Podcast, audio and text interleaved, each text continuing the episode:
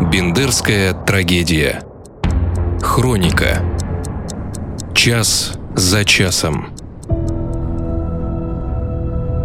19 июня, 23 часа 30 минут.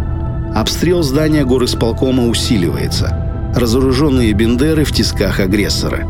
И все же, город не сдавался – возникло несколько локальных очагов сопротивления у здания исполкома, городского отдела милиции, казарм батальона гвардии и в крепости, где размещались военнослужащие ракетной бригады и присоединившиеся к ним казаки и ополченцы. Всем им молдавская сторона предлагала оставить позиции и прекратить сопротивление, но приднестровцы не дрогнули и сражались до конца. Бои в городе продолжались всю ночь. Разрозненные группы защитников, а где-то даже и бойцы-одиночки встречали противника огнем, останавливая его и деморализуя. Но по-настоящему сдержать захватчиков они были не в силах. В Бендерах начались пожары. Загорелась бензозаправочная станция, потом промкомбинат, вспыхнул узел связи.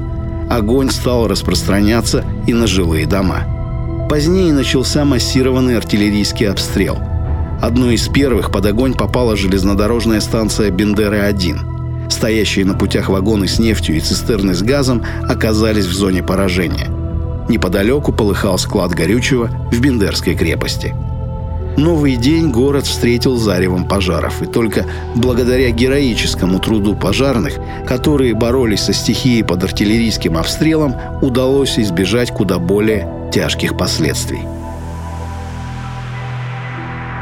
Бендерская трагедия. Мы помним.